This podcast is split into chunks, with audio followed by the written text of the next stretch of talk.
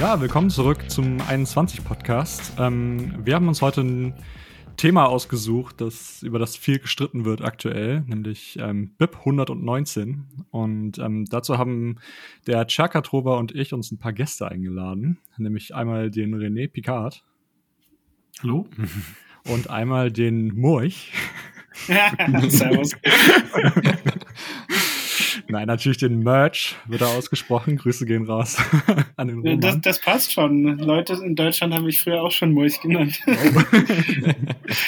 also, genau.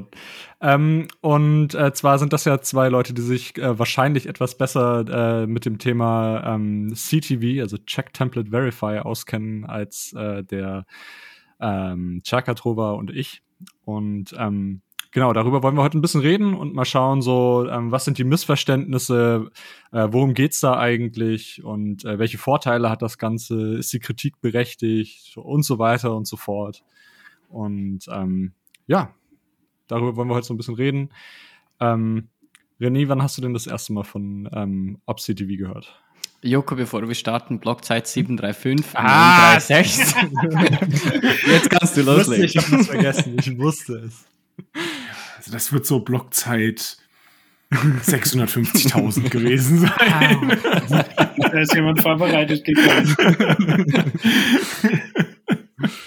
Nein, äh, ich äh, ganz ehrlich, ich weiß es tatsächlich gar nicht mehr so genau. Ähm, ich bin ja sehr stark fokussiert auf Lightning-Netzwerk mhm. und folgt da die Sachen sozusagen viel deutlicher.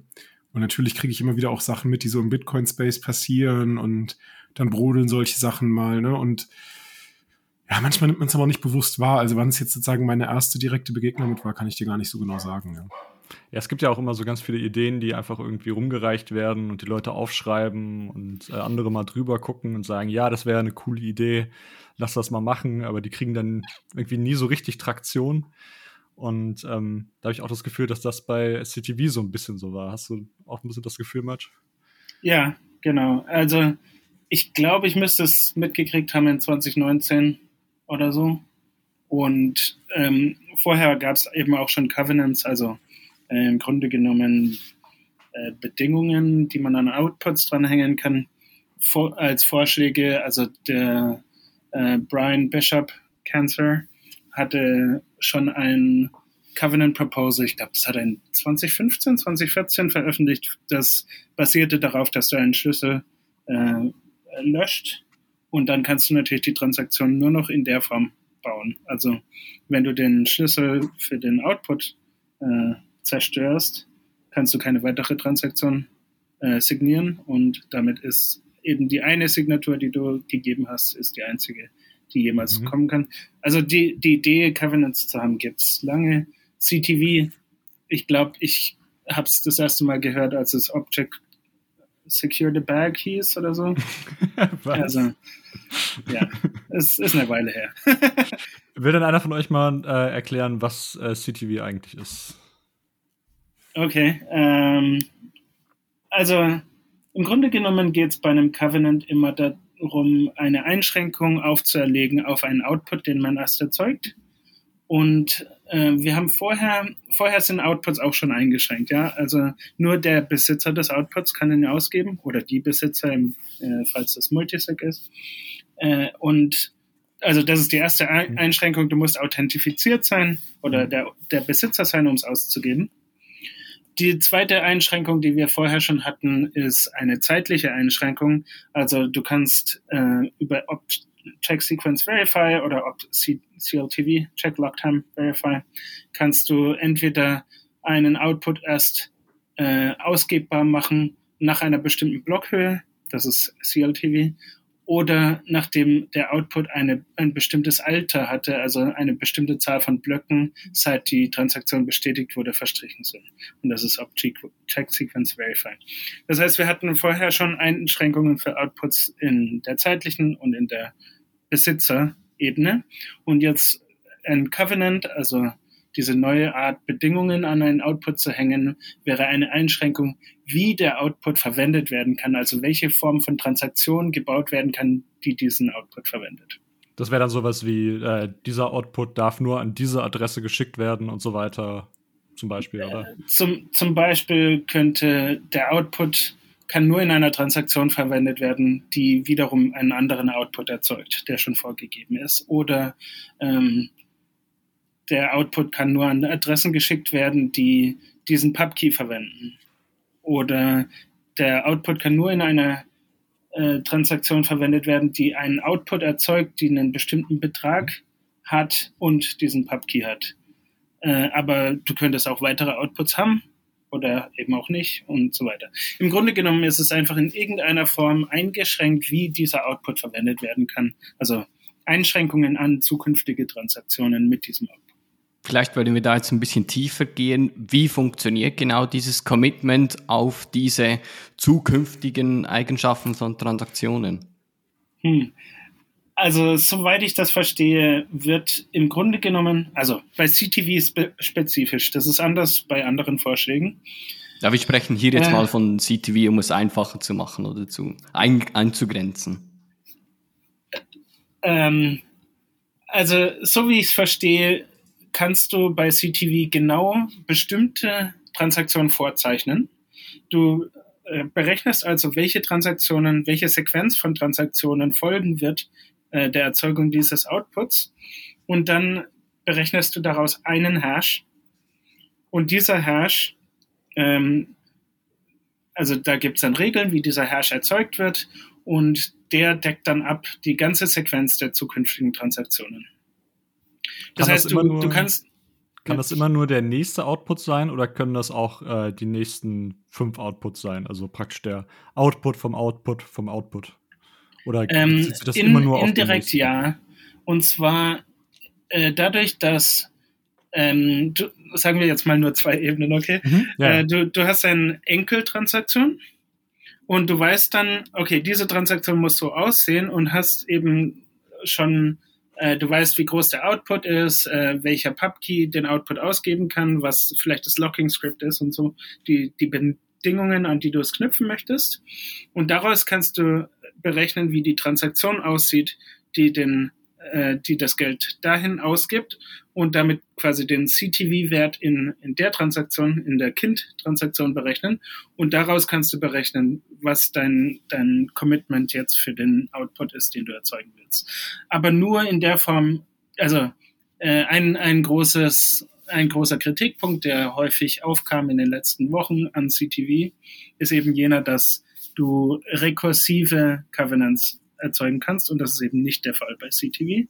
Rekursiv hieße, dass sobald du eine bestimmte Bedingung an einen Output geknüpft hast, das quasi an jeden weiteren Output, der davon abstammt, auch automatisch angehängt werden würde.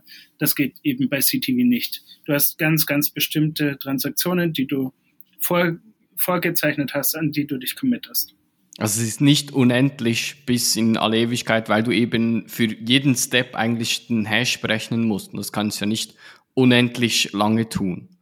Ja, Wie genau. siehst du das? Äh, theoretisch ist es ja eigentlich jetzt, also von der Theorie her, äh, non-recursive, weil du kannst es ja nicht bis in alle Ewigkeit berechnen, habe ich vorhin gesagt. Wie sieht es praktisch aus? Also so ein, so ein Rechner kann ja sehr schnell mittlerweile einen Hash rechnen. Und ich würde mal behaupten, dass mein Laptop hier einige tausend solche Hops und solche ähm, Hashes berechnen kann und das doch in gewisse Zeit von heute bis in die Zukunft berechnen könnte. Aber das ist ja egal, weil du ja, du müsstest ja alle Details der Transaktion wissen, also auch die Transaktion, an die es geschickt wird. Also du kannst so wie ich es verstehe, kannst du zwar äh, vorgeben, okay, die Transaktion kann nur an diese Adresse gesendet werden und diese Adresse kann nur an diese Adresse senden und so weiter, aber du müsstest den kompletten Pfad müsstest du vorgeben. Also du könntest nicht sagen, ähm, diese Adresse kann jetzt nur an diese und irgendeine Adresse senden. Das kannst du nicht machen, sondern du kannst nur sagen, dass äh, ein vorgegebener Pfad halt ähm, praktisch ein, mhm. einprogrammiert wird. Da habe ich gleich genau was, ja, sorry. Genau, was Joko gesagt hat. Es kann natürlich auch ein Baum sein. Es, hm. ähm, es ist nicht nur eine einzelne Kette von Transaktionen, es könnte jetzt sich auch auffächern. Ja. Wie, wie sieht es aus? Es sind ja mehrere Felder von einer Transaktion, die du ja auf die committen kannst, zum Beispiel die Version, die Logtime, die Inputs, Outputs, der Index von den Inputs. Kannst du da auswählen, auf welche Eigenschaften die auf die dich committen möchtest und auswählen kannst du, ich möchte mich nur auf die Logtime committen oder nur auf die Version und der Rest packe ich wie so einen Placeholder rein und sage, da, da kann irgendetwas reinkommen. So wie ich es verstehe, bei CTV hast du nicht die Möglichkeiten, Felder an- und auszuschalten, sondern du hast eben einmal dieses Template. Ich, ich muss zugeben, ich bin nicht super sattelfest mit den genauen Details. Ich kann auch später erklären, warum das so ist. Aber ähm, so wie ich es verstehe, kannst du genau nur eine Art und Weise, also alles wird eingerechnet und du musst alles vorher gewusst haben.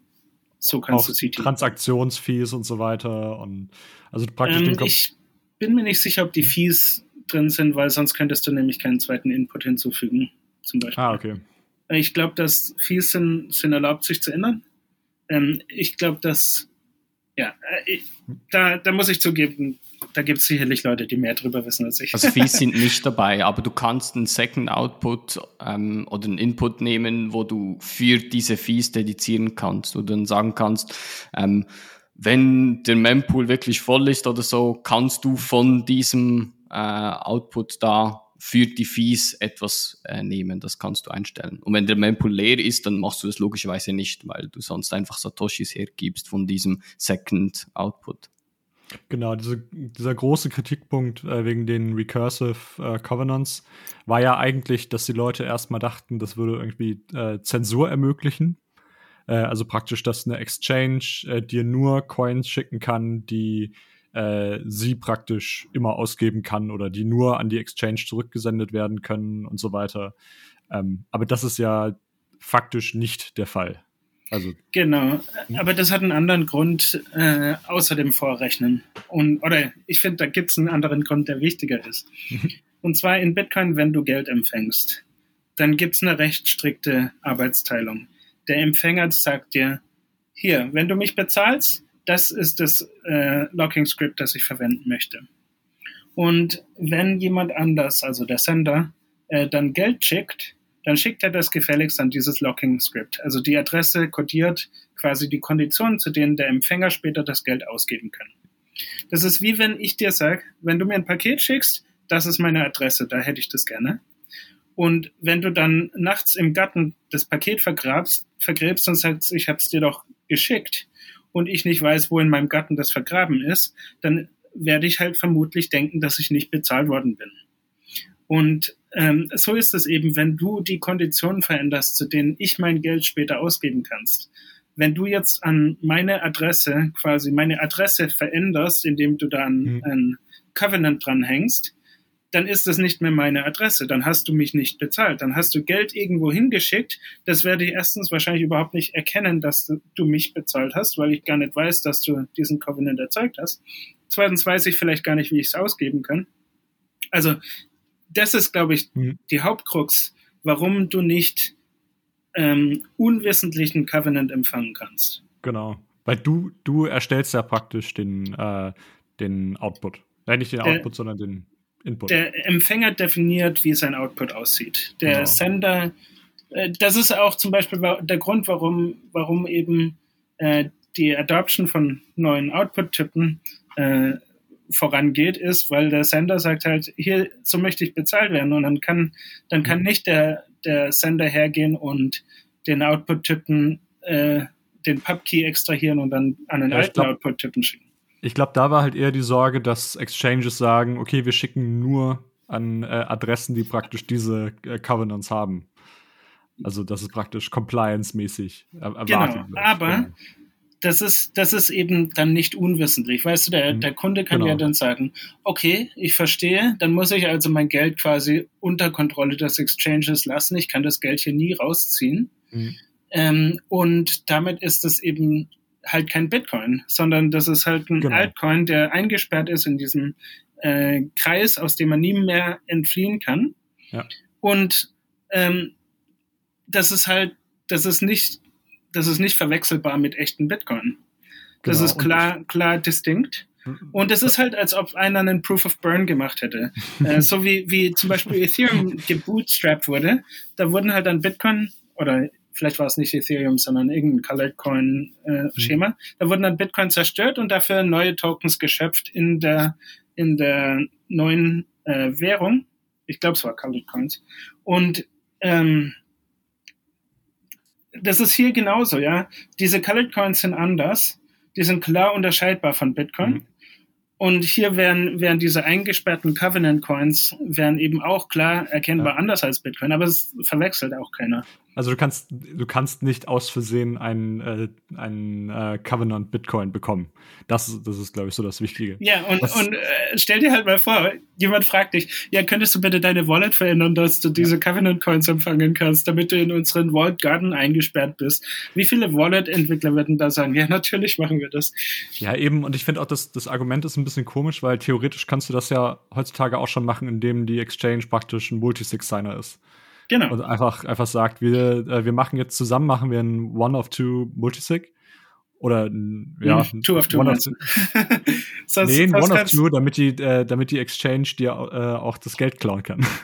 Ah, ja, okay, aber One of Two heißt ja auch, dass du es alleine ausgeben kannst. Also ich denke, äh, das, ja. das Szenario, Szenario wäre hier Two of Two und die Exchange muss quasi auf jede Transaktion, die du baust, absegnen. Mhm. Und ähm, und das macht das ja könnten die jetzt schon bauen. Das ist sozial ein bisschen anders, weil der Exchange könnte sich ja dann, könnte seine Meinung ändern und irgendwann das, das Geld wieder freigeben.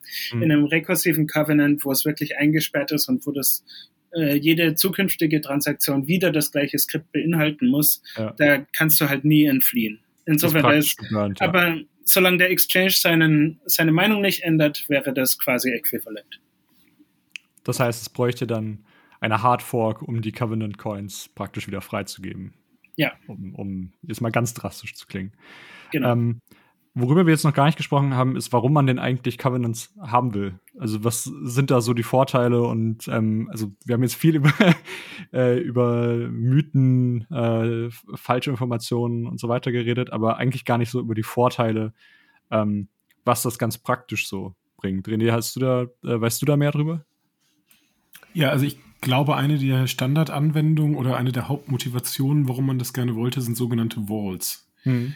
Ne, und da geht es äh, darum, dass, ähm, ich sag mal, in den meisten Fällen, glaube ich, Custodial-Anbieter sich vor sich selbst schützen möchten.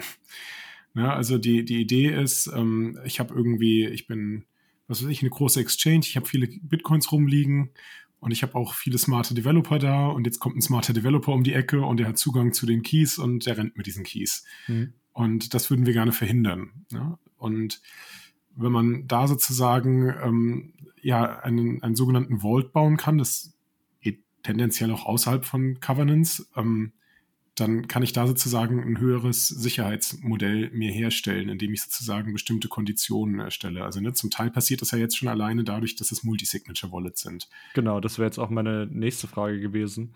Also Vaults sind ja, wenn ich das richtig verstanden habe, sind das praktisch ähm, vorgelagerte Adressen, an die erst geschickt wird und diese Adresse kann praktisch nur einmal zurück an dein Code Wallet schicken oder an den Output äh, also an, an das, wo du es hinschicken willst. Und ein Watchtower entscheidet dann praktisch, ob es dann zurück an die Cold Wallet geht, wenn, äh, wenn das eine ungültige Transaktion ist, also wenn du praktisch deinem äh, äh, deinem Cold Storage Anbieter nicht gesagt hast, ich will diese Transaktion jetzt machen, dann schickt er die zurück oder äh, die wird dann äh, automatisch weitergegeben nach irgendwie ein, zwei Blöcken oder so und dann ans Hot Wallet geschickt. Ähm, stimmt ja, das? Ja, größtenteils also richtig. Ich finde, ich glaube, ich habe ein Beispiel, wie es noch ein bisschen leichter zu verstehen ist. Mhm. Also Vault erstmal übersetzt ist ungefähr sowas wie Tresorraum. Mhm. Und ähm, das soll eben symbolisieren, dass es äh, schwer ist, das Geld rauszunehmen. Ähm, ich glaube, zum Beispiel könntest du dir das so vorstellen, um es mal auf eine Normal-User-Ebene runterzubrechen. Du bist auf Reisen und du möchtest äh, eine signifikante Summe von Geld mit dir herumtragen aber du möchtest nicht, wenn dir einer dein Handy klaut, dass er das ganze Geld nehmen kann. Jetzt hast du daheim, hast du dein, dein Tresor oder sonst irgendwie ein, ein sichereres Setup, eine Cold Wallet. Und auf deinem Handy hast du Coins in einem Vault. Also die sind in einer Adresse, die nur einen bestimmten Pfad hat, über diese ausgegeben werden kann. Und dieser Pfad kann in zwei Richtungen verwendet werden. Quasi ähnlich wie die Penalty Transaction bei Lightning ist das Geld sitzt dort für, für eine bestimmte Menge an Blöcken und in dieser Zeit kann es jederzeit zum, zur Cold Wallet umgeleitet werden, nach Hause zu dir. Aber es muss die Wartezeit überstehen, bevor du das äh, auspacken kannst, normal in dein Hot Wallet. So, und jetzt sagen wir mal, du hast halt dein, dein Hotel gerade bezahlt und jetzt bist du, hast du wenig Bitcoins äh, in deinem Hot Wallet. Du knackst also einen Vault auf und sagst, für 10 Blöcke ist er jetzt in dem Staging Area, wo er zurück an die Cold Wallet umgeleitet werden kann oder an die Hot Wallet, die vorgegeben, also es ist schon vorgeschrieben, dass du es nur an dein Hot Wallet schicken kannst. Und wenn jetzt zum Beispiel eben einer dein Handy geklaut hätte, hättest du zehn Blöcke Zeit, wo du sagst, ja, ich schlag zurück und schick's zurück an mein Cold Wallet nach Hause stattdessen, statt dass ich es auch wieder an meinem Hot Wallet zur Verfügung stelle. Wo ist dann da eigentlich der praktische Unterschied zu einem Multisig Wallet? Weil im Prinzip sehen wir ja das gleiche schon bei so Sachen wie Casa, ähm, dass man halt praktisch einen äh, äh, Multisig-Wallet mit sich rumschleppt, also praktisch einen Signer auf dem Handy hat, einen auf der Hardware-Wallet äh, zu Hause, im Tresor, was auch immer. Ähm, und äh, eins liegt bei Casa. Und ähm, du sagst praktisch mit der Casa-App, sagst du Bescheid, okay, hier ist mein Schlüssel, unterschreib mal bitte, ich will irgendwo hinschicken. Äh, authentifizierst das irgendwie anders, indem du da anrufst oder was weiß ich. Ähm, inwiefern ist das jetzt ein Unterschied dazu? Also was sind da die Vorteile? Ja, also um zurück zu meinem Beispiel zu kommen. Äh, dein Szenario wäre hier, dass du, also Casa ist drei von fünf, einer mhm. der Schlüssel ist mit Casa. Den zweiten Schlüssel schalten sie nur frei, wenn du anrufst. Also du brauchst mindestens einen Schlüssel. Hier mhm. würde quasi Casa eine, eine regulierende Funktion übernehmen, die garantiert, dass sie eben nur für den tatsächlichen Kunden freischalten. Das kannst du hier eben technisch umsetzen mit dem vorgeschriebenen, mit der vorgeschriebenen Transaktion, mit dem äh, vorgeschriebenen zwei Pfaden, die im Vault kodiert sind. Und äh, auf beiden Beispielen hättest du jetzt einen, einen Schlüssel mit dir, nämlich ähm, beim Vault wäre das eben, dass du die Transaktion zum Stagen äh, broadcastest. Du hast also als Schlüssel schon die vorgeschriebene Transaktion fertig signiert. Und bei Casa hättest du eben deinen einen äh, Mobiltelefonschlüssel oder sowas, dann den Anruf zu, zu Casa und sie tun dann gegensignieren mit dem dritten Schlüssel. Ähm, insofern, es ist, äh, es kann, man kann ähnliche Konstruktionen umsetzen mit beiden. Es ist eben der Unterschied, dass eins eine technische Lösung ist, die auf ähm, Protokollebene durchgesetzt wird und die andere eine soziale Lösung ist, wo du eben einen Service bezahlst, die diese Funktion und Sicherheit für dich äh, erzeugen. Wäre nicht auch noch eine Möglichkeit oder ein Feature für eine Exchange zum Beispiel, die Fees abzuwälzen auf die, die User zum Beispiel? Also ich mache mal ein Beispiel. Ich bin eine Exchange und ich möchte nach, auf ganz viele Leute gleichzeitig ausbezahlen. Und dann packe ich eigentlich das in ein CTV-Output und broadcaste den mal und habe somit ein, ein Commitment auf Protokollebene mit IOU. Ähm, aber die, die effektive Verteiltransaktion, die gebe ich dann einfach den Leuten und sage, wenn ihr das Geld jetzt haben wollt, so schnell und so dringend, dann könnt ihr das broadcasten und bezahlt ihr dann die Fees und hast es dann so mhm. auf den User abgewälzt. Sorry, äh, ich, ich nehme auch mal die hier. Ne? ähm, dieser Use Case macht überhaupt keinen Sinn für mich. Ich finde den total hanebüchen. Und zwar ähm, lass dir das auf der Zunge zergehen. Ja, der, der, der, du bezahlst den Exchange. Meistens musst du ja sogar eine Abhebegebühr zahlen. Und dann schicken sie mit der niedrigstmöglichen Fee Rate, also gut, die, die erste Transaktion, wo sie das Commitment machen, ist dann vielleicht eine hohe Fee Rate. Du hast äh, also schnell irgendwie dieses CTV Commitment. Jetzt muss dein, dein Thin Client Wallet, also dein Mobiltelefon oder sowas, muss einen Kommunikationspfad haben mit dem Exchange, wo der Exchange deinem Wallet sagen kann, wie es denn überhaupt prüfen kann, ob diese Transaktion, mit der, mit der die Wallet später tatsächlich bezahlt wird, also deine, ähm, wie das darin codiert ist in dem Commitment. Oder vielleicht tut der Exchange einfach gleich alle Transaktionen auf einem Satoshi per V-Byte, also Minimaltransaktionsgebühren, äh, broadcasten. Jetzt siehst du also eine Transaktion, die ist unbestätigt mit einem äh, Satoshi per V-Byte und tatsächliche äh, Fee-Rates sind vielleicht viel höher. Und äh, also entweder hat dein Wallet dieses äh, Out-of-Band-Kommunikationsprotokoll, um, um dann mitgeteilt zu kriegen, übrigens, hier ist ein Beweis, dass du in der Zukunft bezahlt werden wirst. Aber du hast eben dein Geld genauso wenig, wie wenn sie einfach sofort einen Satoshi wie bei Transaktionen an dich geschickt hätten.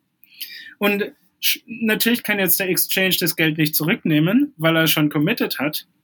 Aber als User will ich doch bezahlt sein und ich bin bezahlt, wenn, wenn das Geld tatsächlich in meinem Wallet ist und ich darüber verfügen kann, ich es ausgeben kann. Schrödingers das heißt, Auszahlung. Ja, genau.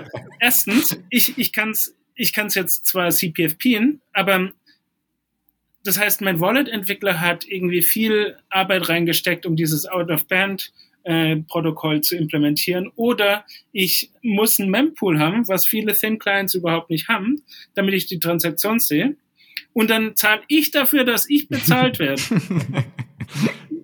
also, also, klar wäre das vielleicht schön für Exchanges oder so, aber es macht für mich überhaupt keinen Sinn, warum irgendeine Wallet da mitspielen würde, warum das ein Vorteil für irgendeine Wallet wäre, weil in, in, in der Praxis ist der Empfänger jetzt vollkommen, äh, weiß überhaupt nichts über diese Transaktion und äh, es hat überhaupt keine mehr, keinen Mehrwert dadurch, dass dieses Commitment existiert. Und der, der, das Blödeste daran noch ist, ähm, es wird jetzt hier vorgestellt als eine Möglichkeit, irgendwie die, den Traffic zu verteilen im, im Blockspace aber es kostet mehr Traffic insgesamt, weil du natürlich diese zusätzliche Staging-Transaktion brauchst erstmal, die du vorher überhaupt nicht brauchtest. Und dann ist jede, jeder dieser Outputs, die in dieser Transaktion codiert sind, ist eine eigene Transaktion. Sonst kannst du nämlich nicht nur deine eigene Auszahlung bumpen. Das heißt, statt eine Batch-Payment zu haben, wo du 50 Leute bezahlst, hast du jetzt ein Commitment und 50 einzelne Transaktionen. Und das ist viel, viel größer. Also, ich glaube, die Idee ich, da ich verstehe den Use Case überhaupt nicht. Das macht überhaupt keinen Sinn für mich. Das ist so ein Quatsch. Ich glaube, das ist ein riesen Nightmare für die Wallet-Entwickler. Also stell dir yeah. mal vor, die müssen jetzt zusätzlich noch ein, ein Protokoll programmieren und anzuzeigen, wie da, ob die Funds jetzt wirklich in der Wallet sind oder nicht oder ja, genau. Dort, vorher hast du unconfirmed und confirmed. Und wenn es confirmed ist, bist du das bezahlt. Das war schon kompliziert für diverse User. Wieso steht ja. hier jetzt unbestätigt und, und, und ja. sechs Bestätigungen? Was ist das? Und was steht dann dann? Definitiv. Äh, CTV bestätigt. Ähm, okay. Ja, genau. Ich habe ich hab, ich hab ein Zahlungsversprechen. Ja, eine unconfirmed Transaction ist auch ein Zahlungsversprechen. Da sagt mir jemand, die wollen mich bezahlen. Das ist schön. Jetzt weiß ich's. äh, ja, jetzt äh, noch gar nicht so über Aktivierungsmechanismen äh, etc. Äh, geredet, sondern ähm, ich finde persönlich einfach, dass ähm, Updates für Bitcoin sollten eigentlich immer zum Ziel haben, die Skalierbarkeit auf also Layer 2 zumindest zu verbessern. Also das eigentlich, das ist jedenfalls so meine Meinung. Ich finde, jedes Update sollte es irgendwie, sollte Lightning oder andere Layer 2 Sachen besser ermöglichen oder sicherheitsrelevante Sachen ähm, besser machen. Ähm, hat denn CTV irgendwelche Vorteile für Lightning, René? Naja, Jeremy benennt ja welche auf seiner Seite. Ähm, und die habe ich mir zum Teil auch angeguckt. Ähm, ne, ist ja wie oft so, ne? Man hat viele Sachen, die man sich als Entwickler sozusagen anguckt in seinem Leben. Und dann wird irgendwas sozusagen vielleicht auch mal, ja, ich sag mal, durch einen Shitstorm populärer und dann guckt man mal genauer hin und dann habe ich mir halt mal die Lightning Use Cases angeschaut. Und ich muss sagen, ich fand die Lightning Use Cases, die Jeremy dargestellt hat, nicht überzeugend. Also ich hatte so das Gefühl, er löst damit keine Probleme, die wir in Lightning tatsächlich haben. Was war das für Use Cases? Naja, er hatte zum Beispiel irgendwie dieses Problem, dass er gesagt hat, guck mal, wir sind ja limitiert, wie viele HTLCs wir in so eine Commitment Transaction bekommen und dann können wir sozusagen Congestion Control auflösen. ähm, Merch ne, verdreht die Augen. ja, genau, also weißt du, indem wir dann halt sozusagen wie bitte? Hier nicht petzen. genau, aber ne, also indem wir dann sozusagen ähm, das sozusagen äh, später auflösen und sozusagen gucken, wann die Gebühren passender sind und, und das sozusagen besser verteilen können. Wir wissen ja schon, dass wir diesen Output nur unter diesen Bedingungen claimen können, etc. So, ja, okay, das stimmt, ja, aber am Ende müssen wir trotzdem alles in die Blockchain reinkriegen, ja. Und wenn jetzt wirklich viel los ist, gewinnen wir dadurch genau gar nichts, ja. Und ähm, das fand ich so ein bisschen schade, als ich mir die Sachen angeguckt hatte, weil ähm, ich hatte so sozusagen, ne, also ich habe sozusagen also ich sage das ja oft öffentlich, ich, ich kenne Bitcoin gar nicht so gut. Ja. Ich komme von Lightning. Ja. Das habe ich mir angeguckt. Ich lerne Bitcoin nach auf einem sehr harten Weg. Um, ähm, und wenn ich dann sozusagen über sowas das dann mal im Detail versuche anzugucken und mir kommt jemand mit Lightning Use Cases um die Ecke und dann, wo ich mich auskenne in Lightning, sage ich direkt so, also mich überzeugen diese Use Cases nicht, dann stelle ich mir natürlich die Frage, wie ist das eigentlich mit den anderen Beispielen, wo ich mich weniger gut zu äußern kann. Also, to be fair, das Vaulting-Example ist für mich persönlich deutlich überzeugender. Ich glaube, das ist auch der Haupt-Use-Case, aber ich glaube, äh, Merch mag gerade noch was dazu sagen. Ja, ich, ich finde, wir stoßen da auf einen ganz wichtigen Punkt. Und zwar, ich glaube, einer der größten Kritikpunkte, den CTV immer schon bekommen hat, ähm, ist, das zäumt das Pferd ein wenig von hinten auf. Hier, ich habe ein Proposal, wie wir Covenants machen wollen. Aber was erstens gibt es ganz viele verschiedene Dinge, die Covenants verwenden würden, um eine Lösung zu bauen. Aber es gibt ganz viele Arten, Covenants zu bauen. Es gibt vielleicht für diese verschiedenen Ziele, die man damit lösen oder Probleme, die man damit lösen möchte, ganz, ganz verschiedene Ansätze. Und was jetzt bei CTV vielleicht die Frage ist, was genau möchtest du lösen? Und wenn du dann halt kommst, hier, schau mal, alle diese Dinge, die ich damit machen kann, und sieben davon sind Hanebüchen, dann wäre es halt, da, da stellt man sich selbst ein Bein, weil wenn man gesagt hätte, ja schau, dafür ist es wirklich gut und das schafft diesen Mehrwert, ähm, hier lasst uns darüber reden, ich möchte gerne Vaults haben in, in Bitcoin. Ähm, ich habe mir Folgendes überlegt, das sind genau die Sicherheitsanforderungen, die Leute haben, diese, diesen Mehrwert schafft das und ich, es gibt fünf andere Vorschläge, die habe ich mir angeguckt. Ähm, die haben die und Vor-, Vor und Nachteile. Und deswegen denke ich, das hier ist ein guter Vorschlag, um Vaults umzusetzen in Bitcoin. Das wäre ein ganz anderes Gespräch, weil du eben anfängst mit, hier ist meine Motivation, dieses Problem möchte ich lösen. So bin ich zu meinem Lösungsansatz gekommen. Diese anderen Lösungsansätze habe ich verglichen. Aber stattdessen kommt halt CTV irgendwie so, ich habe diese Lösung schau mal, diese, an, diese ganzen Probleme könnten eventuell teilweise damit gelöst werden. Ich brauche aber vielleicht auch noch zwei andere Softforks, um, um den und jenen Use Case überhaupt nutzbar zu machen. Es ist halt ein, ein wesentlich weniger überzeugendes Argument. Ein Beispiel zum, ist dafür genau L2, also zum dieses FAT-Thema noch beenden. Viele denken oder sagen, ja, wenn wir dann CTV haben, dann sind L2-Channels möglich. Das stimmt eben genau nicht. Also wenn CTV aktiviert würde, dann bräuchte es zusätzlich nochmal ein Soft Fork, wo wir den Operator, äh, Opcode Object Sig from Stack Verify noch implementieren um L2-Channels dann möglich zu machen. Das ist genau das, was du gesagt hast. Es ist einfach ein bisschen, aber trotzdem nicht ganz. Es braucht fast zwei Schritte, um, um die wirklich großen Sachen dann äh, angehen zu können. Das ist aber auch bewusst gemacht, so wie ich das verstanden habe. Also ähm, dieses ganze Thema Covenants ist wohl äh, auch relativ umstritten, weil es ja diese Angst gibt, dass irgendwie ähm, ähm, regressive Covenants irgendwie was kaputt machen oder irgendwie äh, irgendwelche Probleme ähm, bringen.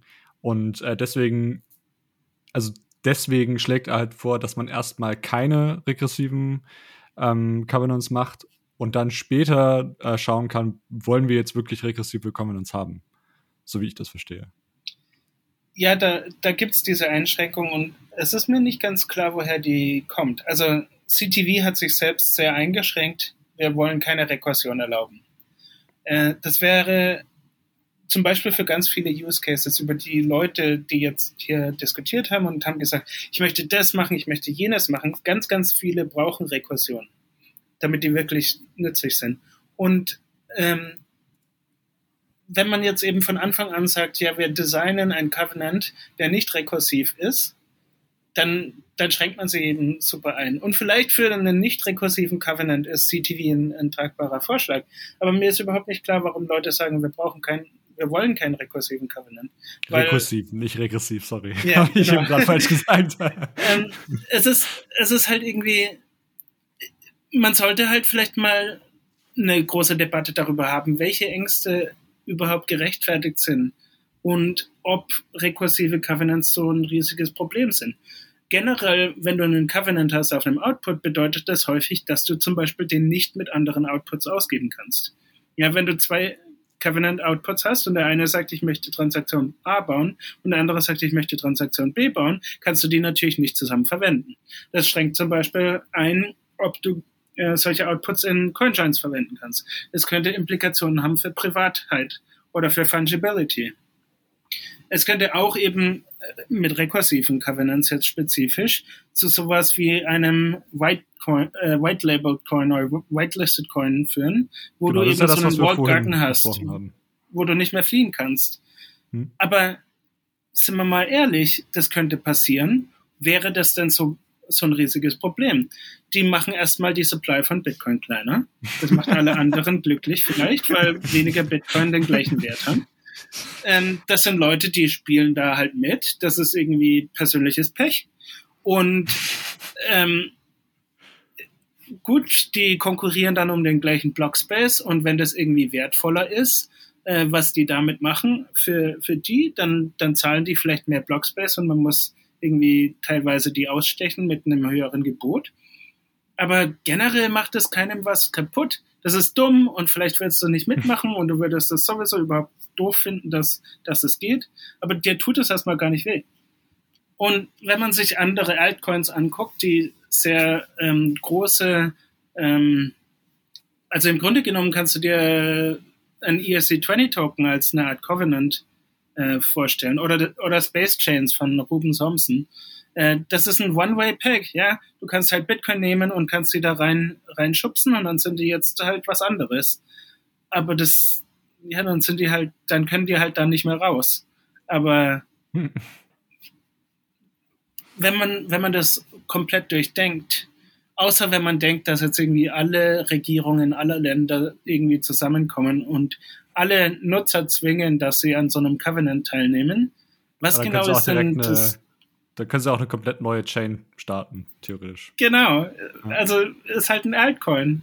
Und ähm, aber es ist doch auch so, dass äh, Sachen wie AnyPrevOut und Sachen, äh, die wir jetzt für Channel Factories und für L2 generell brauchen, äh, die brauchen diese rekursiven Covenants, oder?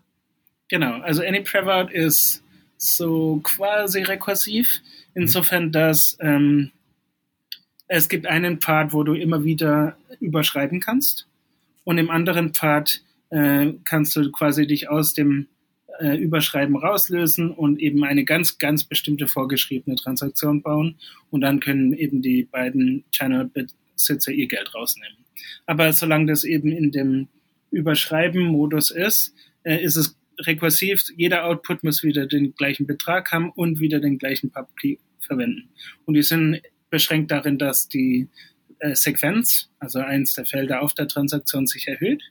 Und damit kannst, ist eben abgesichert, dass du nur mit einem höheren, also neueren ähm, Staging-Transaktionen die älteren überschreiben kannst. Das ist quasi die, die, der Update-Mechanismus, also der vorgeschlagene Update-Mechanismus, der Allen Penalty ersetzen könnte. Genau. Und ähm, L2 und Multichannel äh, Factories ähm, wollen wir ja sowieso haben, René, oder?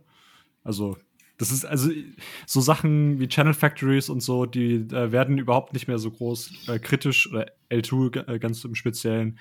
Ähm, da heißt es einfach, das, das kriegen wir irgendwann. Das, das wird irgendwann wird das gemacht. Und da wird, gar nicht so kritisch drüber diskutiert, wie jetzt über irgendwie rekursive Covenants von äh, CTV, habe ich jedenfalls so das Gefühl. Geht das hier genauso? Ja, aber es bewegt sich halt auch nicht so richtig vorwärts, oder? Ja. ja also äh, ich meine, also ja, das ist ja auch eine schöne, ich sag mal, Beobachtung zu sagen, ach, alle sind sich einig, wir kriegen es irgendwann, aber es geht nicht vorwärts. Ähm, dann kann man sich ja fragen, kriegen wir es tatsächlich irgendwann oder ist es eigentlich sozusagen so ein äh, Silent Reject, ja. So, so keiner sagt irgendwie offen, nee, wollen wir nicht, aber es, es bewegt sich nicht. Also ähm, ja. Genau, da kommen wir jetzt auch irgendwie so ein bisschen in die Debatte, wie sollte man denn sowas, also ähm, Taproot, glaube ich, war, haben viele irgendwie so das Gefühl gehabt, ja, da, da hat halt irgendjemand gesagt, ja, lass mal jetzt Taproot machen und jetzt lass mal darüber abstimmen und äh, irgendwie sind alle dafür und äh, dann hat es halt irgendwie geklappt. Aber äh, bei CTV ist das irgendwie so, ja, äh, das hat halt irgendjemand vorgeschlagen und dann fanden das irgendwie viele nicht so cool. Aber äh, was wäre denn jetzt eigentlich so der, äh, der vorgegebene Weg, so ein Update zu machen? Was, was würdet ihr euch da wünschen? Du meinst der vorgegebene Weg vom Bitcoin-Präsidenten oder der Bitcoin-Präsidentin? Genau. Ich ja. glaube, da ist schon der Fehler, dieses Wort vorgegebene Weg. Nein, äh, vorgegeben meine ich gar nicht. Ich meine so, Nein, was, äh, was wäre der richtige, richtig TM-Weg, genau. ähm, das zu tun? Und ich glaube, da hat er, da ist eigentlich kein Fehler vorgefallen. Ich glaube, der, der Fehler ist ein anderer. Und zwar ähm, die Bitcoin, also die technische Community in Bitcoin äh, folgt einem, ähm, einem Mechanismus, der nennt sich das Bitcoin Improvement Proposal. Äh, ich glaube, es ist BIP 1, also BIP 0 Original und BIP 1 ist die, die, die abgedatete Version. Und im Grunde genommen geht es darum, du musst äh, einen Vorschlag machen, Du musst den Vorschlag äh, öffentlich äh, zum Kommentieren freigeben, also an die Bitcoin-Entwickler-Mailingliste äh, vorstellen. Und dann wird eben äh, gemerged oder umgesetzt, was ja. Rough Consensus bekommt. Kommt daher der Name? Und Rough Consensus ist definiert in, in den IETF. Ähm, wie, okay, irgendwas habe ich verpasst. Du hast gesagt, äh, dann wird gemerged. Und ich habe gefragt, ah, daher ja, der Name genau, kommt. merged. Gemurcht. Genau, ich war auch kurz davor reinzukriegen und zu sagen, da wird gewurcht. ja, äh, wartet bloß, bis ich irgendwann mit Merchandise rauskomme. Du meinst äh, Merchandise? Die, Blocktrainer-Jungs schreiben schon mit. also, nee, äh, unverwandter Wortstamm. Ähm, also Rough Consensus nochmal. IETF ist die Internet, was ist es? Internet Something Task Force. Ähm, also das Äquivalent zur ähm, FATF. Mm, nein. also das sind, das sind die Leute, die die Regeln machen, wie das Internet funktioniert und wie eben verschiedene, also im Grunde genommen ist das ja ein dezentrales System, wo ähm, ganz viele verschiedene Internet-Service-Provider zusammenarbeiten, um Traffic zu routen und ähm, eben den, den Nutzern auf mehreren Ebenen zu ermöglichen, miteinander zu kommunizieren. Und wie tut denn so ein, ein ähm, so eine Gruppe sich selbst govern? Naja, äh, ihr habt sicherlich den Satz schon mal gehört. We reject kings and presidents, uh, rough consensus and working code. Uh, that, that's the way forward oder so ähnlich. Uh, das ist eben von IETF. Und so möchte Bitcoin eben auch funktionieren. Das heißt, du stellst dich in die Arena, stellst dein Protokoll vor und ermöglicht jedem mal Stimmfühlungslaut zu geben und zu sagen, finde ich das gut, finde ich das nicht gut, welche Probleme sehe ich, sind die Probleme äh, schon abgehandelt und so fort. Und ähm, das ist ein relativ chaotischer Prozess sicherlich, aber im Grunde genommen kann jetzt jeder Teilnehmer dieses Prozesses selbst lesen, was Leute dazu gesagt haben und kann eben ein, ein Gefühl dafür kriegen, sind die Leute eher in Zustimmung, gibt es ungelöste Probleme. Und Rough Consensus heißt hier eben, dass jetzt vielleicht nicht jeder 100% glücklich ist, aber man hat alle Probleme besprochen und die Probleme, die übrig sind, sind keine Blocker. Und ähm, ich glaube, da ist vielleicht dann äh, ein großer Unterschied, wie zwischen Taproot und wie CTV gelaufen ist. Taproot war halt, wann war es? Äh, 2017 oder so äh, besprochen. Vorher haben Leute schon lange über Schnorr-Signaturen äh, gesprochen. 2017 wurde es dann formell als Idee so ein bisschen ähm, genauer formuliert. Jahrelang haben Leute und viele verschiedene Leute zusammen kollaboriert, um die Idee zu verfeinern. Ähm, es gab immer schon Gespräche darüber. Ich habe ich hab selbst Ende 2017 schon über, wie Schnorr vielleicht in Bitcoin kommen würde, geblockt, ja. Aber es, es war eben schon eine öffentliche Idee, an der kollaboriert wurde und, und für die es Zustimmung gab. Und viele der, der Probleme, die Leute sahen, wurden schon umgesetzt in neuen Versionen des Vorschlags. Und dann gab es eben noch irgendwie so zwei, drei Leute, die vielleicht jetzt nicht ganz glücklich waren. Also äh, Leute, die das Original Mass Proposal besser fanden oder die generell keine Softforks mehr wollten oder die Scheiße fanden, dass jetzt noch ein neuer Output-Type dazugefügt wurden. Aber äh, jeder, der am Prozess oder fast jeder, der am Prozess teilgenommen hat, war in der Zustimmung, dass das eben keine Blocker waren und dass man das generell gut findet. Und es gab einen Rough Consensus. Und dann wurde das eben äh, für Aktivierung vorgestellt. Und dann ist vielleicht auch einfach ein, vielleicht wird das ein bisschen falsch verstellt, falsch verstanden, aber der Aktivierungsprozess ist ein sehr, sehr temporäres Ding. Du tust kurz mal Code rein, der allen ermöglicht, an diesem Aktivierungsprozess teilzunehmen, der eben der Hashrate, die vielleicht dann die Regeln durchsetzen wird, zu ermöglichen, zu signalisieren, dass sie die Regeln durchsetzen werden, äh, der anderen Teilnehmern ermöglicht, die Hashrate äh, zu gegenprüfen, dass es eben aktiviert ist und so fort. Aber das ist ein halbes Jahr im Codebase und danach wird es wieder rausgezogen. Und ob man das jetzt genau so macht oder genau so macht, ist relativ unerheblich, wenn vorher schon die Community und die technische Community alle der Meinung sind, ja, wir wollen das und wir sollten das aktivieren. Es ist mehr so ein ähm, Koordinierungsmechanismus, wie man das Update sauber einführt, sodass zur gleichen Zeit alle anfangen, die Regeln durchzusetzen und eben das Netzwerk sich nicht splittet. Und du meintest, äh, du meintest jetzt gerade, dass ähm, eigentlich so das Wichtigste ist, äh, dass es einen Rough Consensus gibt und dass es keine Blocker gibt. Ja, und zwar, also einerseits natürlich in der technischen Community, aber auch andererseits im Userbase und in, also es, es gibt ja viele verschiedene Stakeholder im Bitcoin-System. Die Miner einerseits, die äh, im Grunde genommen ein logistisches Problem lösen und einen Service fürs Netzwerk machen, wo sie eben Geld in die Hand nehmen, ähm, Hardware kaufen, billigen Strom finden und Blöcke ähm, schreiben. Und dann die, die Endnutzer, die eben vielleicht einfach hodeln wollen oder Transaktionen durchführen wollen, die Bitcoin Services, die die Kunden ähm, ermöglichen, Bitcoin zu kaufen, zu verkaufen, Wallets, Custod Custody und so weiter. Das sind ja alles irgendwie so leicht verschiedene Gruppen, die aber doch irgendwie alle zusammen sich einig sein müssen, damit irgendwas kommt. Und das Lightning-Netzwerk. Ah, ja, das gibt's auch noch. Es sind auch User, ne? Aber es gibt. Das wird immer unterschätzt. Da kommt immer hm. mehr jetzt. Ja, kommt immer mehr und äh, da, da können wir auch gerne mal mehr drüber reden und so. Das ist, aber im Grunde genommen kannst du auch einfach die als ein Teil der User sehen in dem Moment hier. Die haben andere Bedürfnisse. Die wollen zum Beispiel sicher gehen, dass sie ihre Transaktionen broadcasten können, damit sie ähm, diverse Update-Mechanismen nutzen können, um, um ihr Geld rauszukriegen, wie gedacht. Und, und die wollen Channel aufmachen, die wollen Multisig machen können. Ich glaube, hoffentlich bald irgendwann in ein paar Jahren mit Taproot und, und so weiter. Aber im Grunde genommen gibt es halt einerseits diese Debatte in der technischen Community, wo ich finde, dass man einigermaßen gut feststellen kann, was Stand der Dinge ist, weil die alle an die Mailingliste schreiben oder sich sonst relativ ähm, auf einem überschaubaren äh, Bereich von, von Plattformen unterhalten. Aber dann gibt's andererseits eben diese breitere Debatte, die das ganze Bitcoin-Umfeld beinhaltet.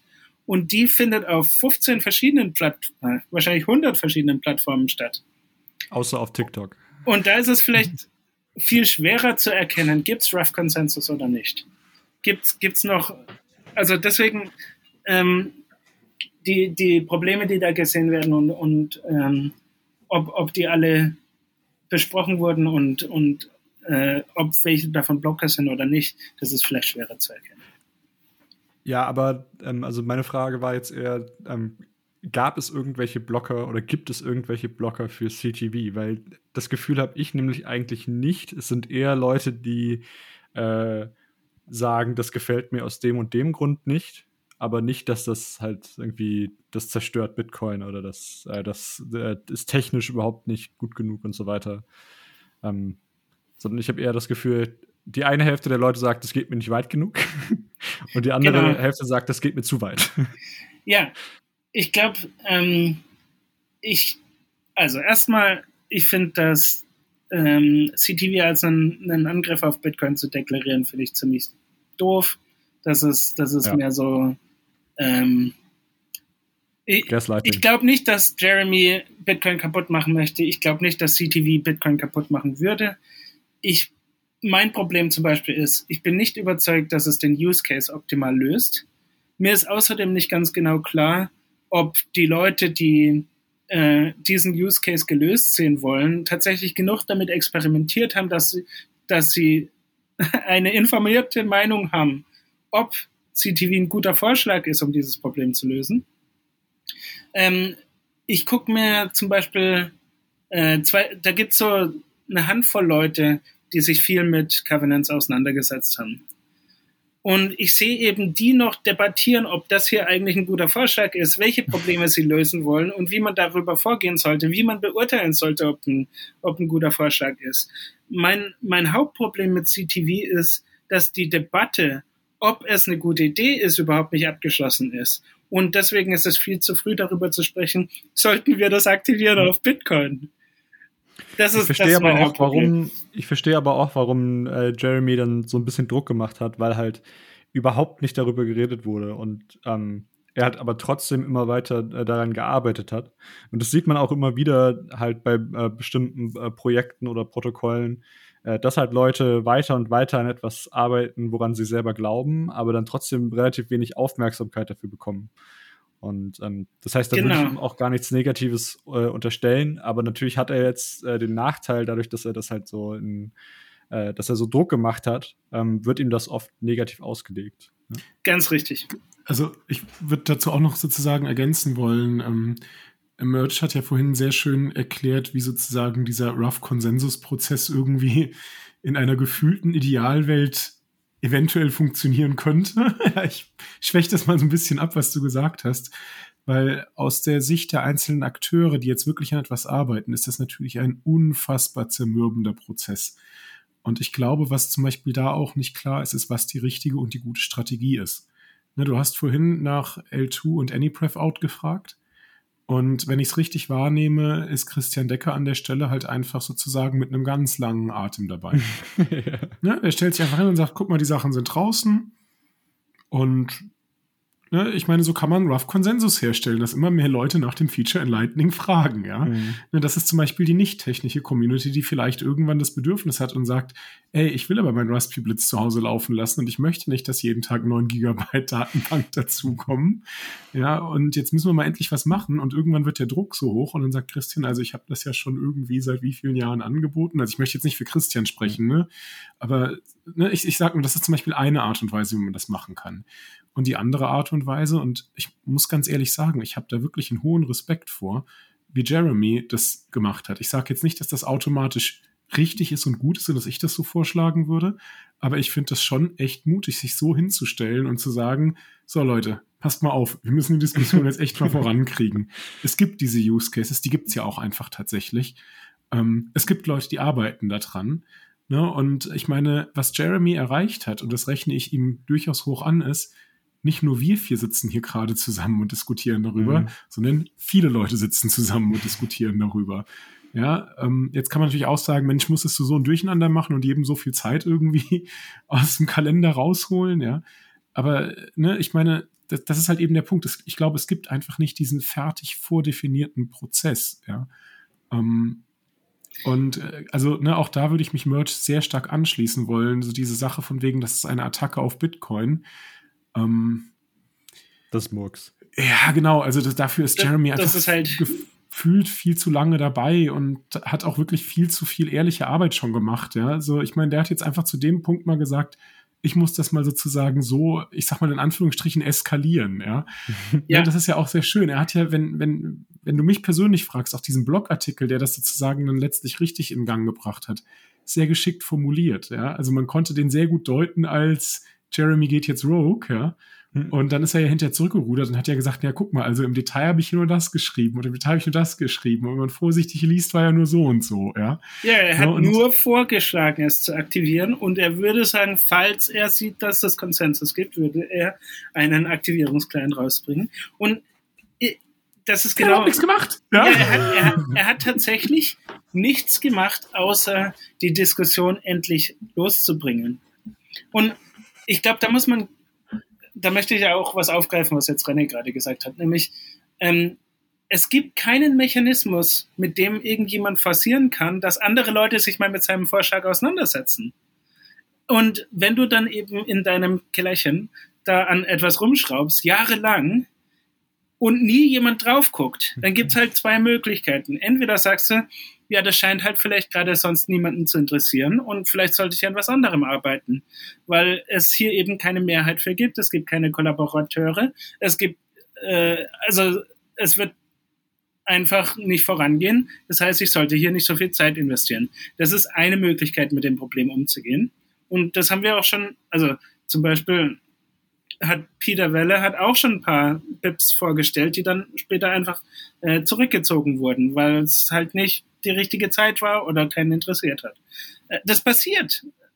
Ähm, es gibt dann halt auch die Möglichkeit zu sagen, ja, ich will das aber und dann, ich will jetzt, dass die Debatte stattfindet und die Debatte muss sowieso stattfinden. Also zum Beispiel ähm, mit dem UASF und dem Speedy Trial gibt es offensichtlich noch Gesprächsbedarf in der Community von, von Taproot. Da gibt es ja Leute, die immer noch sagen, ja, das hätten wir so nicht machen sollen. Äh, und er hat jetzt eben, er hat eben sein Proposal nochmal ins Rampenlicht gerückt und gesagt, jetzt guckt endlich mal drauf. Das ist, was er getan hat. Und ähm, das hat mir am Anfang auch ein bisschen gestunken, weil das mal drei Tage in meiner Woche erstmal gekostet hat, in der ersten Woche gleich nach seinem Blogpost. Aber je länger ich drüber nachdenke, desto fairer finde ich das, wo er sagt halt einfach, er hat jetzt Jahre investiert, das irgendwie besser zu machen und keiner hat irgendwie sich damit beschäftigt und keiner, keiner ist informiert genug, um wirklich eine Meinung zu haben. Und deswegen, ja, also ist vielleicht sein gutes Recht, einfach mal die Debatte zu haben. Also ich habe ich hab das mal zu jemandem gesagt und ich glaube, das kann man auch öffentlich sagen, ja. Ne, vielleicht ist Jeremy am Ende sogar der große, ich sag mal, Hero, ja. So vielleicht kommt hinterher raus, dass sich alle darauf verständigen, dass wir das so machen und dann entstehen ganz tolle Use Cases und alle sagen, Mensch, guck mal, der Jeremy damals, der hat's gewusst, ja. Also ich meine, kann auch ganz anders ausgehen, ne, klar. Aber ne, das, das ist halt sozusagen so die Sache, ja. Ich, ich gebe mal ein Analogon, in dem ich mich ganz gut auskenne, ja. Ähm, ich habe äh, drei Jahre Research gemacht und dann habe ich sozusagen als kleines, wirklich Seitenprodukt meines Researches rausgefunden, dass uns die Base-Fee im Lightning-Netzwerk stört. Oder stören könnte. Ja, oder dass die mathematisch nicht schön ist. Das hat auch Wellen geschlagen irgendwie, ja. Und das, das war irgendwie auch ein ganz komischer Moment. Ich war da auf einmal in einer Situation, in einem Spannungsfeld, in dem ich so eigentlich gar nicht sein wollte. Ne? Und jetzt ist die Frage, wie gehe ich damit um, ja? Also natürlich hätte ich in alle Implementierungen gehen können, Pull Request aufmachen, setz mal zumindest deine Default äh, Base Fee auf null oder ich mache den Pull Request noch härter, wenn sie nicht null ist, ignoriere sie, ja.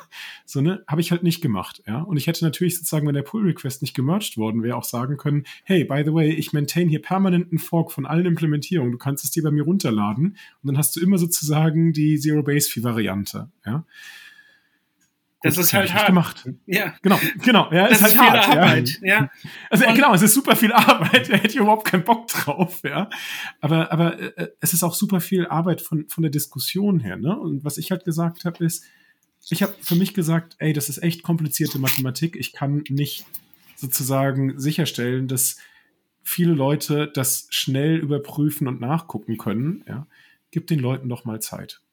Es gab ja auch deutlich Gegenwind damals. Also von manchen es, Leuten. Es gab beides. Es gab Gegenwind und es gab Support. Das genau. ist so genau. ähnlich wie mit BIP 119 gerade eben. Ja? Also ich meine, ja, du gehst in so ein Twitter-Space und dann kriegst du Gegenwind und Support. Also ich kann da ganz viele Parallelen erkennen. Was ich vor allen Dingen auch erkennen kann, ist, dass an ganz vielen Stellen sowohl Gegenwind als auch Support nicht besonders, also oftmals sehr, sage ich mal, gefühlsbasiert war. Mhm. Ja. Ja, ja die also waren also ich vertraue da jemandem, der was gesagt hat und weil ich den genau. schon lange kenne, finde ich das jetzt auch gut oder finde ich das auch schlecht, ja. Das ist ich aber bei vielen Leuten auch nötig, ja. Ja, ich habe also mich mehrmals in der Situation gefunden in den letzten zwei Wochen, wo ich einerseits sage, CTV ist nicht bereit, aktiviert zu werden. Ich bin gegen dieses Aktivierungsproposal und persönlich finde ich CTV auch nicht so interessant. Ich habe diesen Vault-Use-Case nicht wirklich persönlich und ich arbeite auch gerade nicht mehr bei einer Firma, die den braucht und, und, und, und. Ich habe mich damit nicht auseinandergesetzt. Aber andererseits habe ich dann mich in der Position gesehen, Jeremy zu verteidigen gegen BIP 119 ist ein Angriff auf Bitcoin, weil das Bullshit ist. Die Argumente waren einfach scheiße. Ja, mhm. also du, du kannst gegen was sein, aber trotzdem die Argumente, mit denen gegen etwas argumentiert wird, scheiße finden und dich Klar, in der Position natürlich. sehen, dass du kritisieren musst, wie die Diskussion geführt wird. Ja. Wenn man um gerade, sorry, ich will gerade noch den Gedanken zu Ende bringen, ne? Und wofür ich mich dann sozusagen entschieden hatte, ist zu sagen, gib dem ganzen Ding doch mal Zeit. Ja. Es dauert einfach, bis wirklich mal jemand das ernsthaft überprüft, was wir gemacht haben, bis dann Leute das sozusagen mehr im Detail verstehen. Ähm, ne? Und dann wird sich sozusagen das irgendwann, ja, ich sag mal, vielleicht auch der Rough Konsensus einstellen, ja.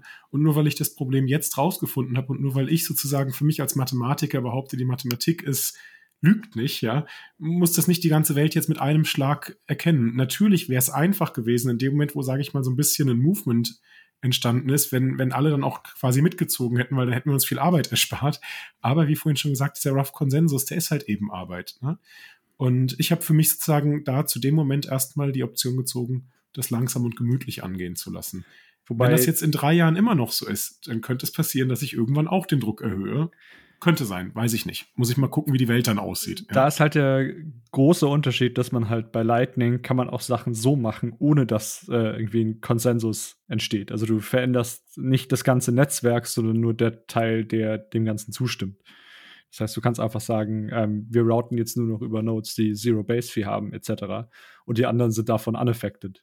Und ähm, das geht halt bei Bitcoin On-Chain und bei äh, äh CGV halt nicht. Einen ja. Gedanken hätte ich noch äh, zu Jeremy und seinem Vorschlag der Aktivierung. Und zwar, man muss das vielleicht auch mal einfach aus der Perspektive von Jeremy sehen, dass er irgendwie jetzt drei Jahre daran gearbeitet hat oder vielleicht noch länger. Und er redet mit vielen Leuten darüber. Also es ist schon eine alte Leier. Jedes Mal, wenn du ihn triffst, redet er mit dir drüber. Und er redet mit vielen Leuten darüber und gerade auch viele äh, Leute, die bei Firmen arbeiten, die eben irgendwelche Bitcoin-Produkte entwickeln, sagen, hey, das wäre nützlich, wir würden das verwenden. Das heißt, er ist irgendwie so ein bisschen in der Blase, wo ganz viele Leute, mit denen er spricht, ihm sagen, hey, das ist nützlich und wir wollen das. Aber andererseits in der technischen Community gibt es nie die Debatte, wollen wir das eigentlich, wie weit ist das und so fort. Und ähm, wie, wie kommst du denn jetzt aus dieser Situation raus, wo du etwas gebaut hast, was dir Leute erzählen, hey, das ist nützlich und wir brauchen das, aber andererseits findet die Debatte nicht statt. Und von der Richtung her kommend, muss man halt einfach mal sagen, hätte ich, hätte er vielleicht hier und da geschickter formulieren können, hat vielleicht hier und da äh, ein bisschen die, die Haare aufgestellt von, von Leuten und, und gleich sofort irgendwie die Defensivpositionen ähm, äh, gepromptet. Und hm. ja, sorry, fünf Jahre USA tun das mit dir. In Deutsch geht langsam flöten. Aber ähm, es, es ist irgendwie, es ist halt eine komische Situation. Er hat sich vielleicht ein bisschen Bein gestellt. Ich weiß nicht, ob äh, dieses Proposal nicht vielleicht auch gerade wegen, wie es vorgeschlagen wurde, äh, signifikante Nachteile haben wird und, und vielleicht gar nicht mehr kommen kann, weil Leute einfach sagen, hm. so wie das vorgestellt wird, ist es, ist es tot. Aber, ja, aber ich glaube auch äh, dadurch, dass, äh, also was du gerade meintest, dass irgendwie er sich ständig mit Leuten unterhalten hat und äh, es außerhalb seiner Bubble es irgendwie keinen so richtig interessiert hat. Ich glaube, auch das ist der Grund, warum er jetzt äh, so viele Use Cases hat. Das heißt, dass praktisch jeder kann sich irgendwie seinen Use Case rauspicken und sagen, ah, das ist jetzt aber für mich interessant. Weil 90% der Leute werden wahrscheinlich sagen, Vaults, ja, das, das klingt interessant, aber das muss, dafür brauche ich jetzt keine Softfork. So, und äh, dann hat er hier nochmal irgendwie On-Chain-Derivate reingepackt, hier Congestion Control, Exchanges, habt das noch und so weiter. Also praktisch wie so eine Wundertüte für jeden so ein bisschen was. Und, ähm, ja, und tatsächlich, schon, tatsächlich macht es seinen Vorschlag halt auch schwächer, weil viele ja. von diesen Vorschlägen Hanebüchen sind und eben dann schaust du dir das an und sagst so, ja, aber das ist doch Quatsch. Das können wir anders lösen, ja. Ja. Das ist auch so ein bisschen mein, mein Eindruck von einigen der Ideen da. Ähm, ja. Gut, noch irgendwelche abschließenden Worte? Also, befürwortet ihr den äh, Vorschlag? Wollen wir mal hier Rough Consensus machen? ähm, nein, brauchen wir jetzt eigentlich also, nicht. Also, ne, ich, ich kann schon was dazu sagen. aber ich habe es auch schon gesagt. Ich, ich, ich finde, dass es im Moment noch nicht so weit ist. Ich glaube, dass wir vielleicht durchaus ein Covenant gebrauchen könnten und ich, ich glaube nicht, dass er Bitcoin kaputt machen würde, aber wir sind einfach in der Diskussion nicht weit genug, um was zu mergen. Es kam halt einfach irgendwie so, ähm, wir wollen Covenants, äh, BIP 119 gibt Covenants, wir müssen etwas tun, BIP 119 ist etwas, also lass uns BIP 119 machen. Aber das ist halt, das ist halt nicht eine hinreichende Motivation, um zu sagen, das ist ein Mehrwert fürs gesamte System. Hm. Also ähm, ich habe das vorher, vor unserem Gespräch schon zu, zu Merch gesagt, ähm, wie ich mich heute in dem Gespräch gerne verstehen möchte. Und habe das auch am Anfang des Gesprächs eigentlich schon angedeutet. Ich bin Lightning-Entwickler und kenne mich mit Bitcoin gar nicht so gut aus. Und was ihr vielleicht gemerkt habt, ist, dass ich ganz bewusst sehr ruhig war an vielen Stellen. Ähm, und das fand ich war auch mal ein wichtiges Signal, nämlich zu sagen, wenn ich von einem Thema nicht so viel Ahnung habe, dann informiere ich mich vielleicht lieber erstmal oder ich sage gar nicht so viel. Auch ein dazu. sehr gutes Motto fürs Leben generell. ich, ich finde, das hätte in dieser Diskussion an ganz vielen Stellen sozusagen irgendwie gut getan, ja. Weil es wurde doch sehr viel, ich sag mal, Fehlinformationen an bestimmten Stellen gegeben und dann auch, ich sag mal, sehr unglücklich weitergegeben. Ja. Ne, also manchmal sozusagen, es reicht ja, dass sozusagen eine Information unglücklich eine Fehlinformation wird, dann greift sie jemand anders auf, dem man vertraut und dann kommt jemand, der wirklich Reichweite hat und dann entstehen solche Kaskaden von Missinformationen und auf einmal hast du eine gespaltene Community. Und das, ähm, glaube ich, ist gefährlicher, als erstmal nur einen Vorschlag zu machen für, hey, können wir jetzt mal langsam gucken, dass wir hier irgendwie mal eine Einigung finden, ja.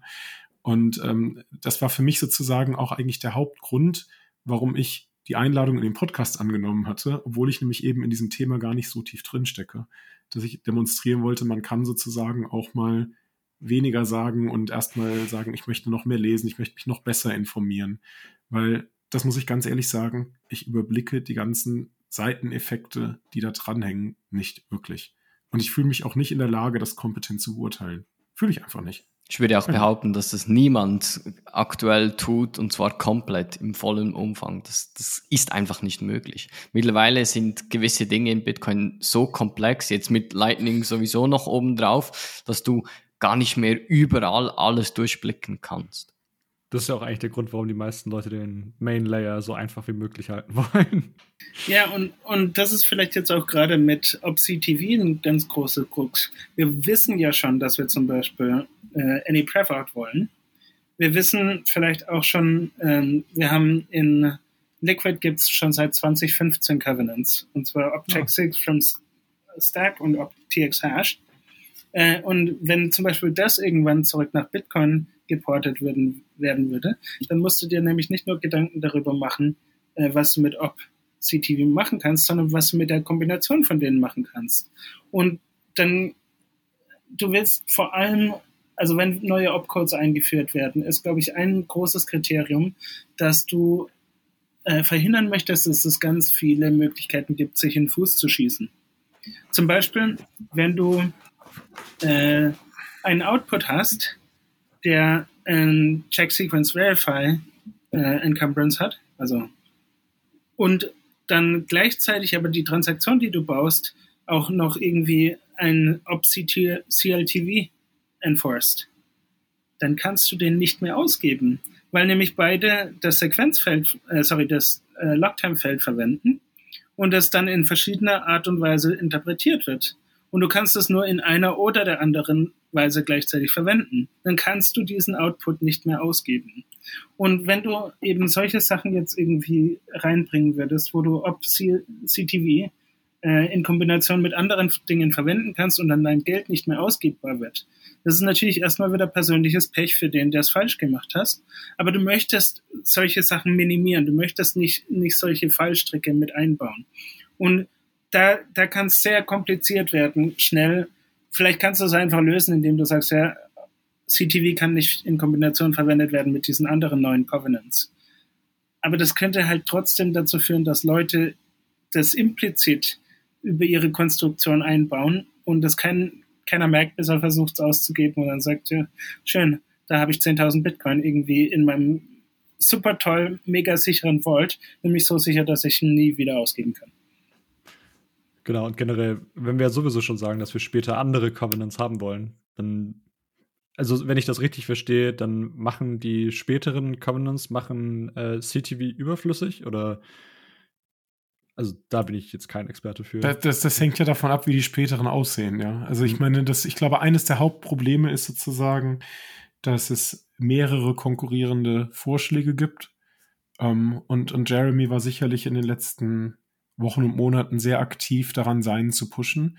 Ähm, ich möchte auch noch mal eine Lanze ganz kurz für ihn brechen. Ich finde, er hat durchaus auch ein paar Sachen gut daran gemacht. Ne? Also er hat ja zum Beispiel dann äh, zu Beginn des Jahres angefangen, einen Review Club zu machen und Leute einzuladen, sich mit ihm das halt anzuschauen. Ja, bei der Bitcam, äh, ähm, bei der Bitcoin-Konferenz in Miami hat er, glaube ich, auch sozusagen noch mal einen Workshop nebenher gehostet und gesagt. Ne? Und er hat ja in dem Blogartikel auch darauf referenziert und gesagt, guck mal, ich habe diese ganzen Sachen gemacht. Also sozusagen versucht sozusagen darzulegen, warum er seine Hausaufgaben gemacht hat. Ja, die, die, die gefühlten Hausaufgaben, die jetzt sozusagen von dem nicht existenten Präsidenten kamen, der gesagt hat, und so macht man das, ja. Ne? Und äh, also er war ja schon in der Diskussion mit einer gewissen Community, beziehungsweise hat die Debatte angeboten, ja.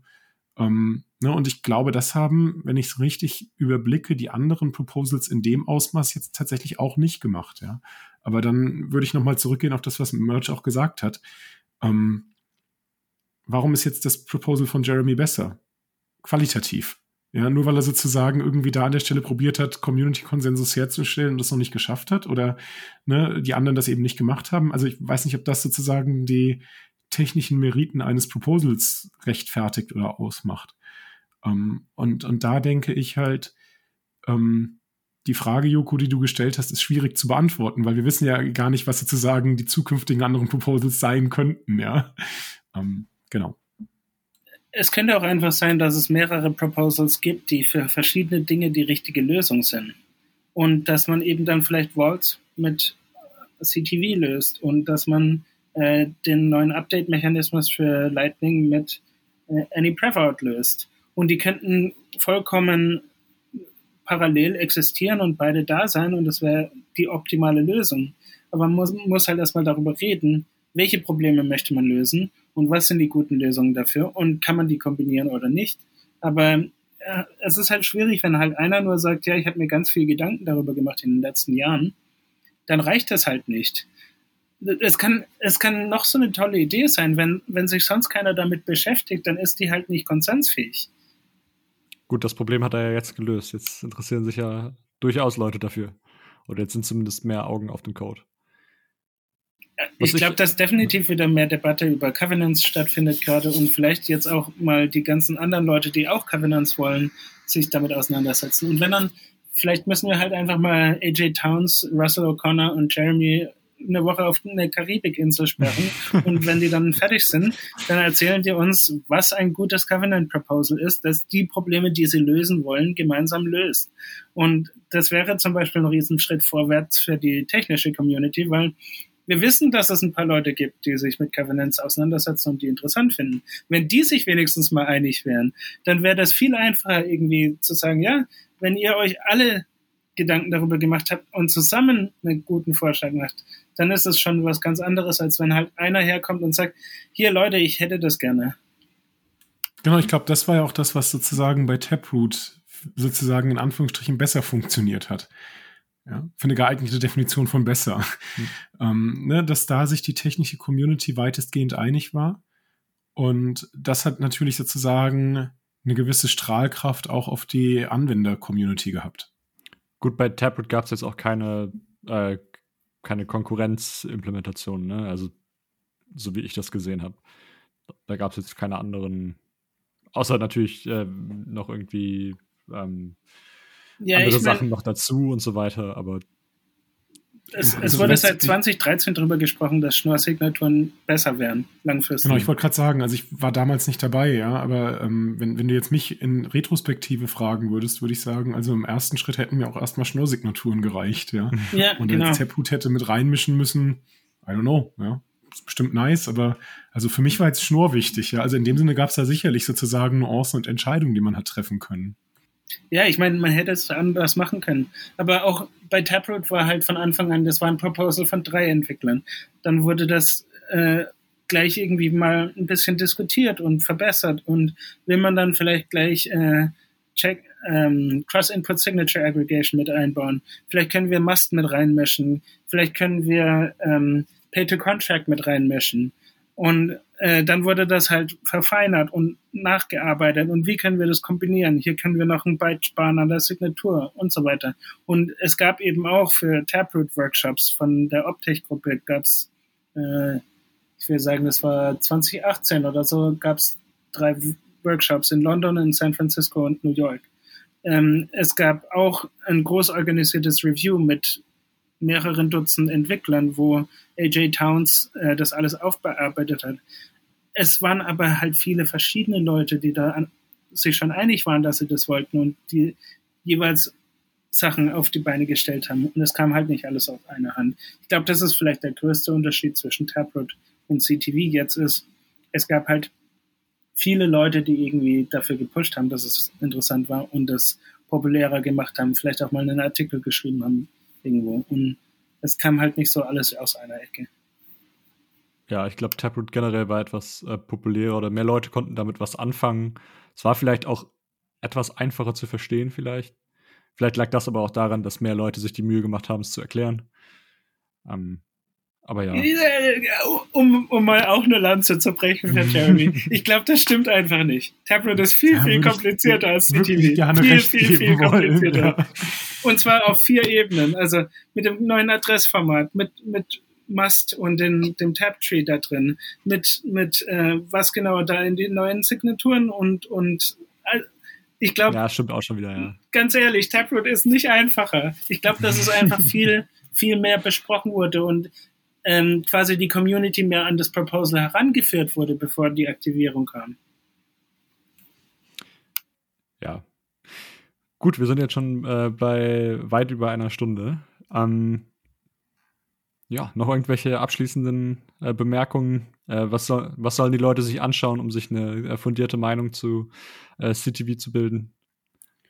Chakatrova, hast du Vorschläge? 21 Podcast hören. Einfach Episode nochmal hören. Episode vier, viermal hören und dann ist gut. Ne, ist ein wenig unfair. Ihr hattet ja jetzt hier keinen großen Proponenten, äh, Unterstützer dabei.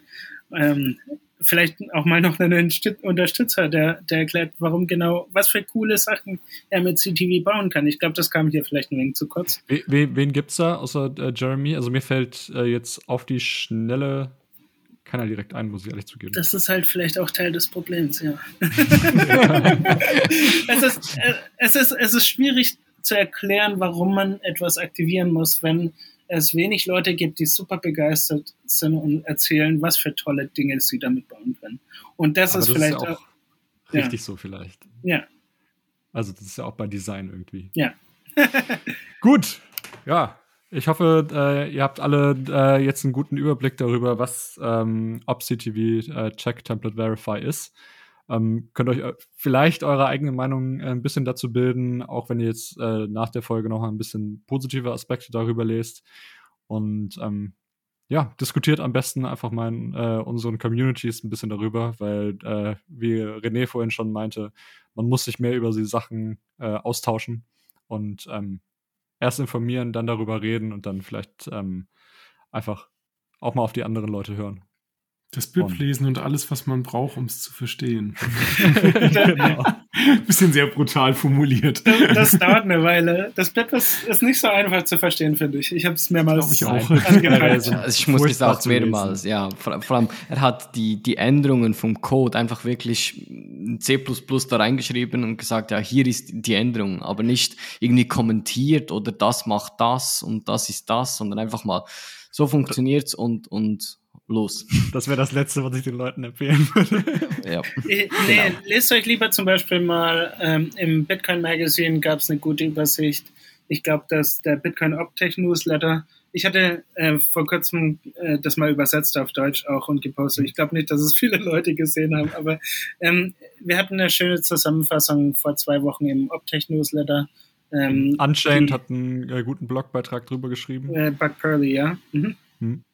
Und äh, der ist auch sehr neutral gehalten, muss ich sagen. Ja, ich, ich glaube, das ist vielleicht auch so ein Teil dessen, was da passiert, wenn ein Softfork Proposal kommt, ist, dass es Leute gibt, die vielleicht mehr äh, an der technischen Community dran sind und das dann so quasi ein bisschen übersetzen und, und äh, aufdröseln, was es zu verstehen gibt, was die offenen und interessanten Fragen sind und, und was man damit bauen kann. Genau, Roman, der Blogtrainer, hat ja auch ein Video dazu gemacht und äh, mit dir in Space gehostet. Mhm.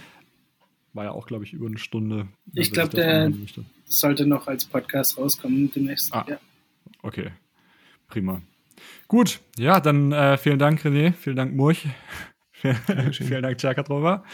Ja, danke. Ähm, ja, gut. Dann äh, bis zur nächsten Folge und ähm, bis zum nächsten BIP, den wir zu besprechen haben. Macht's gut. Ciao. Ciao. Ciao Hoffentlich nicht so bald, bald, das dauert immer so lang.